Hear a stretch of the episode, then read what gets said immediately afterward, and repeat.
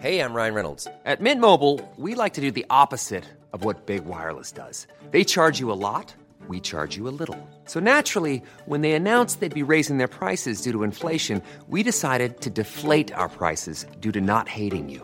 That's right. We're cutting the price of Mint Unlimited from $30 a month to just $15 a month. Give it a try at mintmobile.com slash switch. $45 upfront for three months plus taxes and fees. Promo rate for new customers for limited time. Unlimited more than 40 gigabytes per month. Slows. Full terms at mintmobile.com.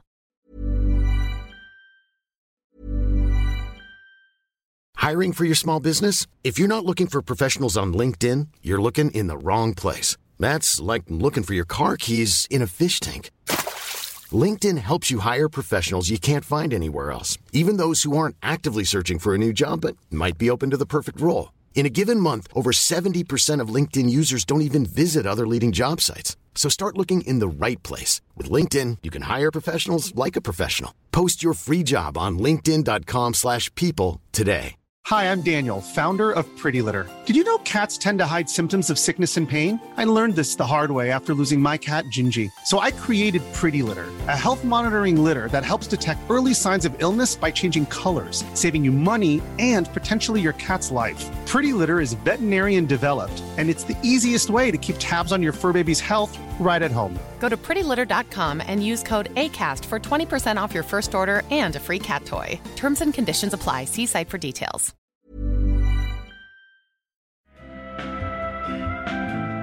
Hola, soy Víctor Martínez y lo que viene a continuación es una conversación con Tatiana Delgado y Álvaro González de Out of the Blue, el estudio que ha desarrollado American Arcadia. Eh, un poco de contexto para que entendáis por qué se publica esto de la manera en que se publica.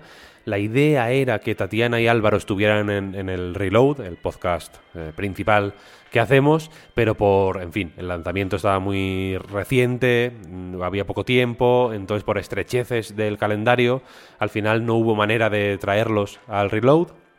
Aún así queríamos hablar con, con Tatiana y con Álvaro, queríamos hablar sobre American Arcadia y ya que estábamos, pues pensamos, ¿por qué no hacer una pieza más larga que se pueda dividir en dos?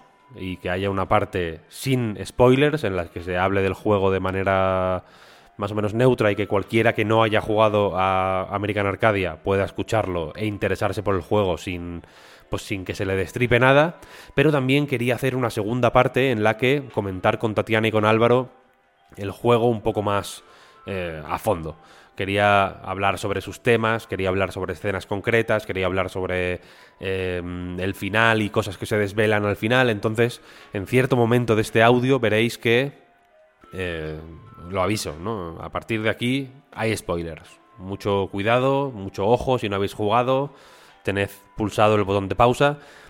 Alargo mucho esa frase para que tengáis tiempo de parar si estáis haciendo em, otra cosa, vaya, que no sea algo de un segundo y me como un spoiler, así que podéis escuchar la primera parte sin miedo, pero si habéis escuchado, si habéis jugado, perdón, eh, American Arcadia, podéis también, eh, pues, en fin, aprovechar para escuchar la parte de spoilers, que creo que es muy interesante, se habla de algunos de los temas clave del juego, de sus reflejos o sus eh, o, algunas referencias que puede hacer al mundo real, en fin, creo que ha quedado un audio muy interesante si estáis escuchando esto y no estáis en patreon.com barra a reload, solo vais a poder escuchar la primera parte, de hecho. Así que os animo a que nos apoyéis, patreon.com barra a reload y ahí tenéis el, pues en fin, este audio íntegro, que es un, son unos 45-50 minutos. Y nada más, hasta aquí eh, la, explicación, que ya es suficiente. Muchas gracias por eh, escucharnos y por apoyarnos y por interesaros por las cosas que hacemos. Esperamos que disfrutéis de esta conversación. Y nada más, sin más dilación, vamos con, con la charla. Vamos a hablar con Tatiana Delgado, directora creativa. Hola Tatiana. Hola, ¿qué tal? Y con Álvaro González, director de diseño. Hola Álvaro. Hola, ¿qué tal? Muy buenas. De Out of the Blue, el estudio madrileño responsable de American Arcadia, que ha salido hace bien poquito. Vamos a hacer una charla más o menos extensa que va a estar dividida en dos grandes bloques. Voy poniendo sobre aviso para que tengáis el, el botón de pausa o de stop a mano por si las moscas. La primera parte va a ser más general, sin spoilers, para que, bueno, pues para charlar un poquito sobre cómo ha sido crear este juego, cómo ha sido, cómo está siendo la recepción, porque salió hace eh, una semana, ¿no? Por ahí, más o menos, una semana y algo, quizá. Y la segunda parte va a ser más centrada en pues en escenas específicas, en temas concretos del juego, va a haber spoilers. Así que ahí, si no habéis jugado todavía American Arcadia, os recomiendo que, que lo hagáis y que luego volváis a escuchar eso porque vamos a tener la lengua suelta. Recomiendo jugarlo porque me ha gustado mucho, la verdad, os lo, os lo digo, felicidades por eh, haber sacado un juego así. Muchas gracias. Muchas gracias. Y ya me había gustado eh, Call of the Sea, pero este lo veo un, un pasito más, más adelante. No sé si ahora, me- si queréis, me comentáis un poco cuál es vuestra, vuestra eh, impresión sobre eso, pero lo veo un pasito más adelante en la personificar o en representar esta ambición de crear juegos que cuenten algo que parece ser importante para vosotros porque en la página web del estudio creo que se hace énfasis, de hecho, en esta eh, eh, ambición de contar algo y de, y de tener juegos con una eh, narrativa fuerte. No sé, aparte de vuestras impresiones o de, o de cómo de satisfechos estáis con el con cómo ha quedado el juego, no sé cómo estáis viendo la recepción eh, ahora que ya lleva unos días en el mercado. Pues la verdad es que estamos contentísimos porque eh, la recepción está siendo increíble. De, mm, eh, comentarios de, que hay en Steam, en Twitch que está jugando muchísimo la gente, en Twitter nos está llegando muchísimo cariño de que les ha gustado la historia, les ha hecho pensar, les, les ha entretenido muchísimo. O sea, mucha gente que dice que empieza a jugarlo y no, no puede jugar, eh, dejar de jugar hasta el final. Así que yo creo que para nosotros, por el tipo de juego que hacemos, es la mejor recompensa que podemos tener. Para quien no lo sepa, eh, American Arcadia cuenta la historia de, de mm, Trevor, que es un tipo normal y corriente, normal hasta, em, hasta, hasta el extremo, quiero decir, un hombre con, eh, con un apego infinito a su rutina, él se levanta a la misma hora siempre, va a trabajar, vuelve a casa, es un hombre eh, gris completamente, pero que tampoco parece estar eh, especialmente insatisfecho con esta vida gris, que un día a través de pues, una manipulación eh, de los sistemas de megafonía y de las pantallas de su lugar de trabajo y de un poco el mundo de su a su alrededor volviéndose aparentemente un poco loco, descubre, gracias a Ángela, que es una hacker que trabaja para American Arcadia, que está viviendo en un reality show, básicamente, que él nació en el reality show eh, y que como mucha otra gente que vive en esta American Arcadia, este, esta ciudad retrofuturista que mezcla un poco la estética y las eh, vibes un poco de los años 70 con tecnología punta, con robots de asistencia, con domótica, con pantallas por todos los lados y demás, eh, pues básicamente viven allí sin saberlo para entretener a la gente que está fuera eh, y Ángela quiere ayudar a Trevor un poco a salir de allí, ¿no? A escapar para ser un poco el, el- el- un ejemplo viviente de la, pues en fin, de la falta de moralidad de la gente que hace este reality que básicamente está operando un, un zoo humano. No sé si eh, me No, falta alguna, alguna No, pieza. no. Está bastante bien, sí. Sí, sí, fenomenal.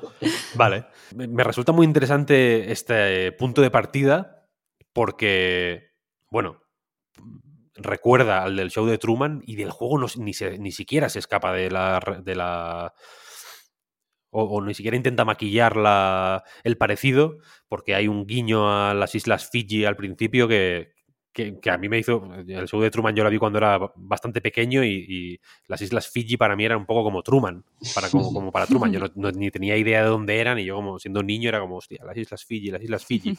Y cuando vi la referencia a las islas Fiji en, en American Arcadia pensé, joder, mira, a- afrontan...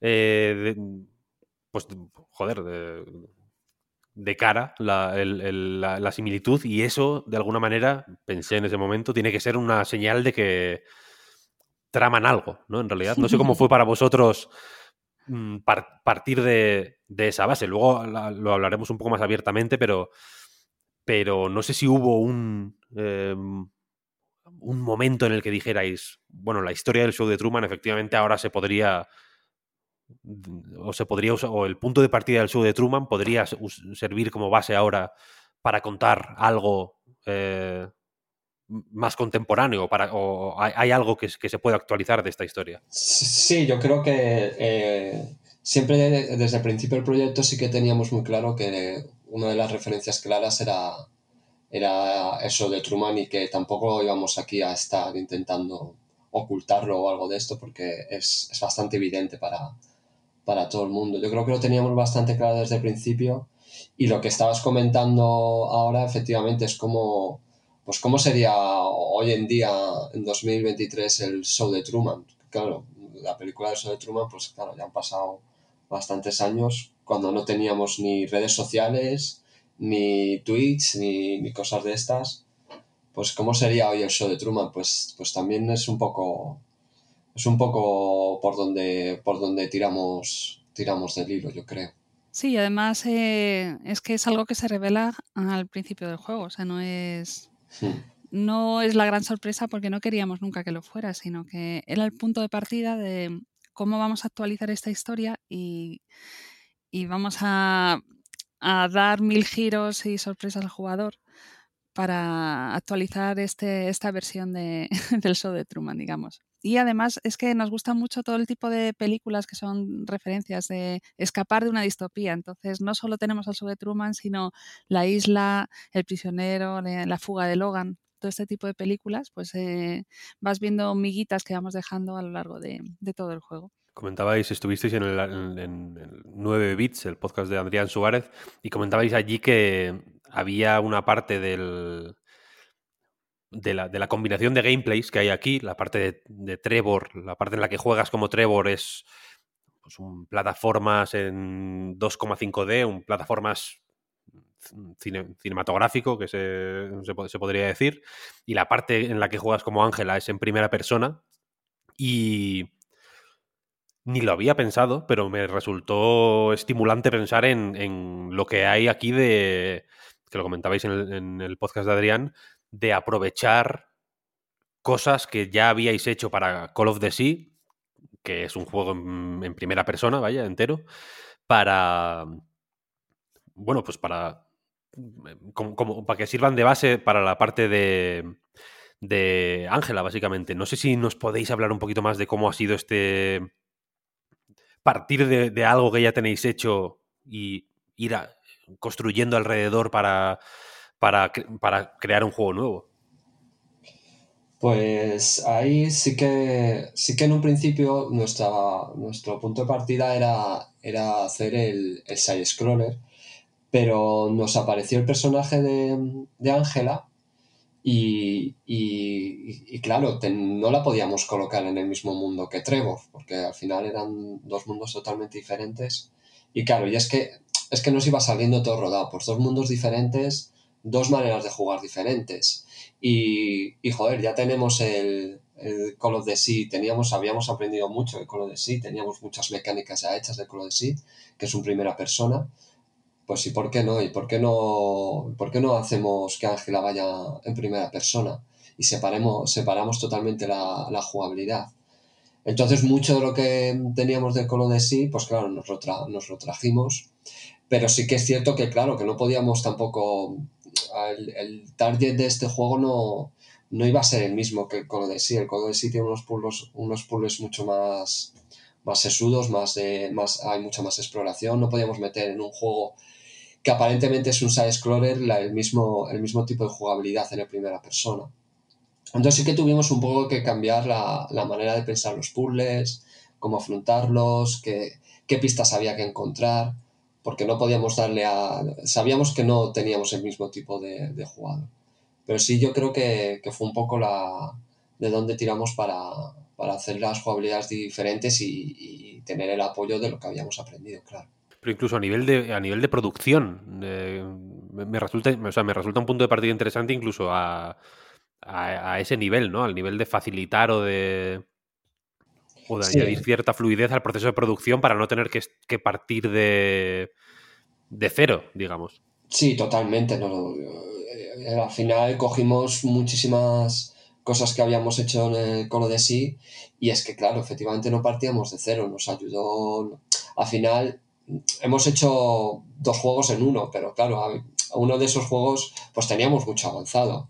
Haber hecho esto de cero totalmente sin el Colo de Sí previamente ya ha sido, ha sido una locura, pues imagínate sin haber hecho el colo de sí antes, hubiera sido un esfuerzo, ya ha sido, ha sido un esfuerzo titánico porque ha sido tremendo, pero sin el colo de sí previamente, madre mía, no me imagino. Es que además em, en este juego eh, tenemos una variedad de, porque claro, partimos del colo de sí, pero luego intentamos innovar un montón en, porque no nos gusta repetir puzzles.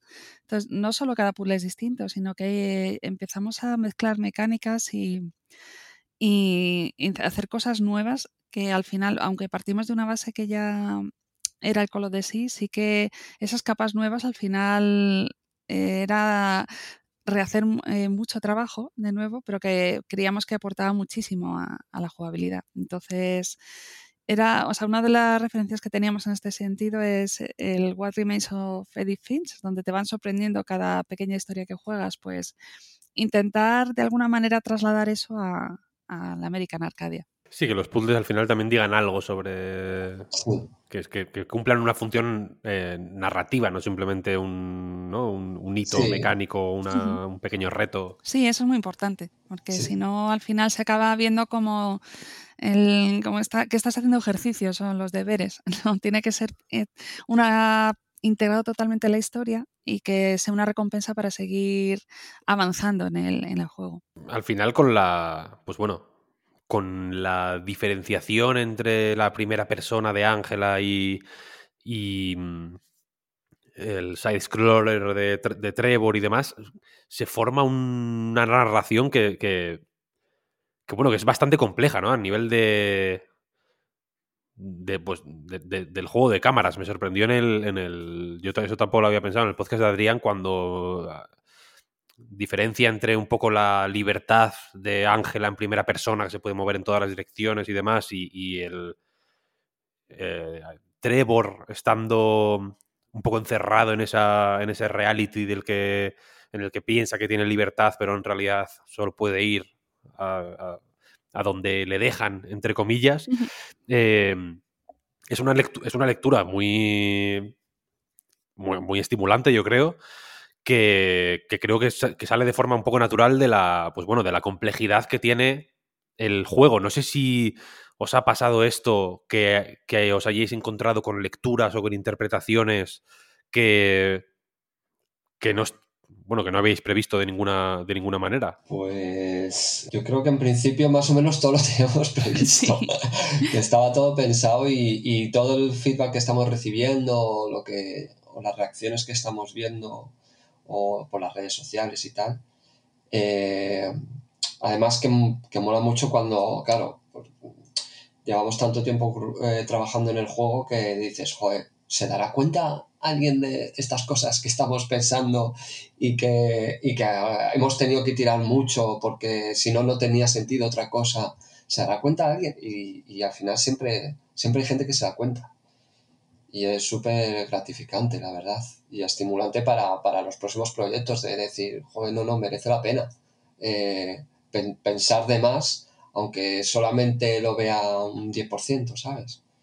Yo creo que, que en ese sentido más o menos sí que la gente está respondiendo con lo que planteábamos inicialmente. Y es que creo que la gente no se imagina la de vueltas que le damos a las cosas porque somos muy de detallitos. Al final nos gusta, porque somos jugadores así, que nos gusta rascar, intentar buscar conexiones con cosas. Entonces, si tú quieres jugar tranquilamente y resolver los puzzles y pasar por encima, perfecto. Pero para la gente que le gusta empezar a buscar detalles, pistas, conectar cosas, pues eh, no te imaginas la cantidad de cosas que hemos pensado que están ahí, que a lo mejor lo que dice Álvaro, que lo van a ver dos o tres personas, nada más, pero cuando vemos que alguien de esas personas lo ve y nos lo dice, es como, ah, qué guay.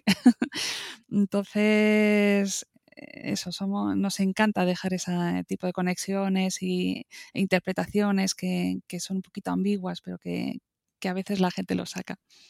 Y eso, eh, hay algunos niveles que, sobre todo en los de, por ejemplo, en los de Ángela, que al estar en primera persona, eh, evidentemente estás mucho más cerca de las cosas. No es un juego con una carga poligonal em, e, extrema, quiero decir. Los objetos, cada objeto está. Mm, eh, bueno, eh, son, son, más o menos simples, pero a mí me sorprendió muchísimo la cantidad enorme de objetos únicos que hay en los escenarios. Quiero decir, que daba la sensación de que cada puesto de trabajo de una persona estaba hecho a mano, ¿no? Uno, uno le gusta, decías, hostia, a este le gusta, le interesa la, yo qué sé, la robótica y le gusta el sushi, ¿no? Porque, porque ves que, que todo lo que hay mm, por, por, el, por, su, mm, por su mesa, ¿no? En su escritorio, eh, te habla sobre la, la gente, ¿no? En, en realidad me, me, sorprendí muchas veces eh, viendo a ver qué le gustaba a la, a la gente, ¿no? Como cotilleando. Y, o, en el... Hay una escena que se desarrolla en una tienda de, de, souvenirs y flipé con la cantidad de, de cositas únicas que hay. Quiero decir, que luego no cumplen en realidad ninguna, si no estoy equivocado yo, ninguna función, no te dan pistas sobre, sobre nada, ni, ni, ni cumplen una función muy específica o muy, o muy fundamental para que, pues para que avances en el juego, pero que efectivamente si te paras a mirar es como, hostia, eh, hay incluso muchas, muchas, mucha voz, quiero decir, porque, porque al final, eh, entre comillas, escribir textos gratis, pero cuando hay que grabar voz, por ejemplo, ahí ya es como, bueno, eh, esto ya tiene un... Una, no, sé cómo, una aparatosidad que, bueno, que es, que es mucho más curro que simplemente ponerte a escribir lore, digamos, ¿no? Sino que hay que, joder, eh, hay, hay que grabar lo que dice la gente, hay que mm. coordinar mm, actuaciones y demás. ¿no? contadme, ¿por, por, por qué? ¿Cómo? ¿Qué?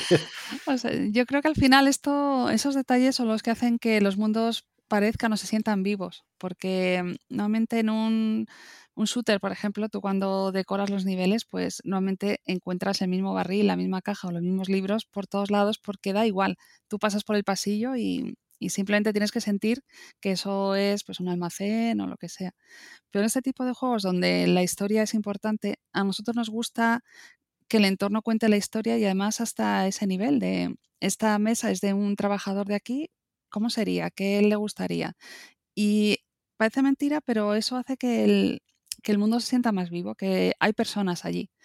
Igual lo que dices tú del el coste de invertir en voces, pues hace que, que parezca todo que, que, es único, más único. Intentamos, claro, es, al ser un estudio pequeño tenemos que ver en qué puntos tenemos que poner ese esfuerzo extra para que se, eh, se sienta vivo, porque al final es mucho más trabajo, como bien dices, pero creemos que merece la pena. Y aunque sea para un porcentaje de jugadores los que van a disfrutar eso, eh, nosotros ya lo que he dicho antes, somos así, somos ese tipo de jugadores y lo agradecemos tanto que creemos que es lo que tenemos que brindar a los demás. Sí, de hecho, esto que comentabas de la atracción de la tienda y tal, es que en, ese nivel, el 80% del nivel eh, es puramente lore, o sea, es contar, contar el mundo de Arcadia. No sirve ni para los puzzles, ni, o sea, que hay mucha gente que si quiere se lo pasa y no ve absolutamente nada de la exposición, de todo, de todos los, los assets que hemos creado para contar cuál es la historia de Arcadia.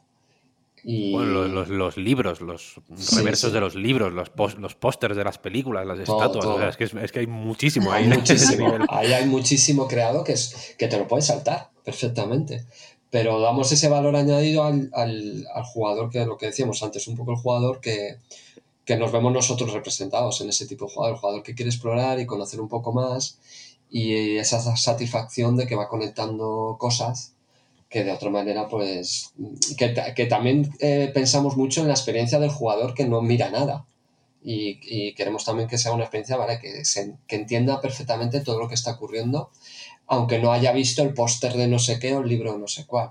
Que esos son los detalles que comentaba Tatiana de que si te fijas, pues va a hacer que, tu experiencia pues, sea un poco más gratificante porque la narrativa se conecta un poco más y todo esto, ¿sabes?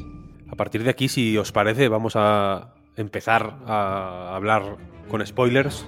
Insisto, si no habéis jugado a American Arcadia eh, y queréis hacerlo en el futuro cercano, por Dios, eh, pausad aquí porque voy a empezar a hablar de escenas. Eh, hasta aquí la parte sin spoilers y hasta aquí también, como decíamos, al principio la parte en abierto. Para escuchar la conversación entera podéis hacerlo en patreon.com barra Reload. Nos podéis apoyar desde 2 euros al mes y tendréis acceso a esta conversación, a los reloads en acceso anticipado y en fin, si echáis un ojo a los distintos tiers en función de eh, con cuánto dinero mensual nos apoyéis, tenéis acceso a, unos, a una serie de contenidos eh, pues a, más cuanto mayor sea eh, la aportación, cuanto mayor sea el apoyo. Así que nada, muchísimas gracias, insisto, y nos escuchamos en la siguiente. Chao, chao. Hi, I'm Daniel, founder of Pretty Litter. Cats and cat owners deserve better than any old-fashioned litter. That's why I teamed up with scientists and veterinarians to create Pretty Litter. Its innovative crystal formula has superior odor control and weighs up to 80% less than clay litter. Pretty Litter even monitors health by changing colors to help detect early signs of potential illness. It's the world's smartest kitty litter. Go to prettylitter.com and use code ACAST for 20% off your first order and a free cat toy. Terms and conditions apply. See site for details.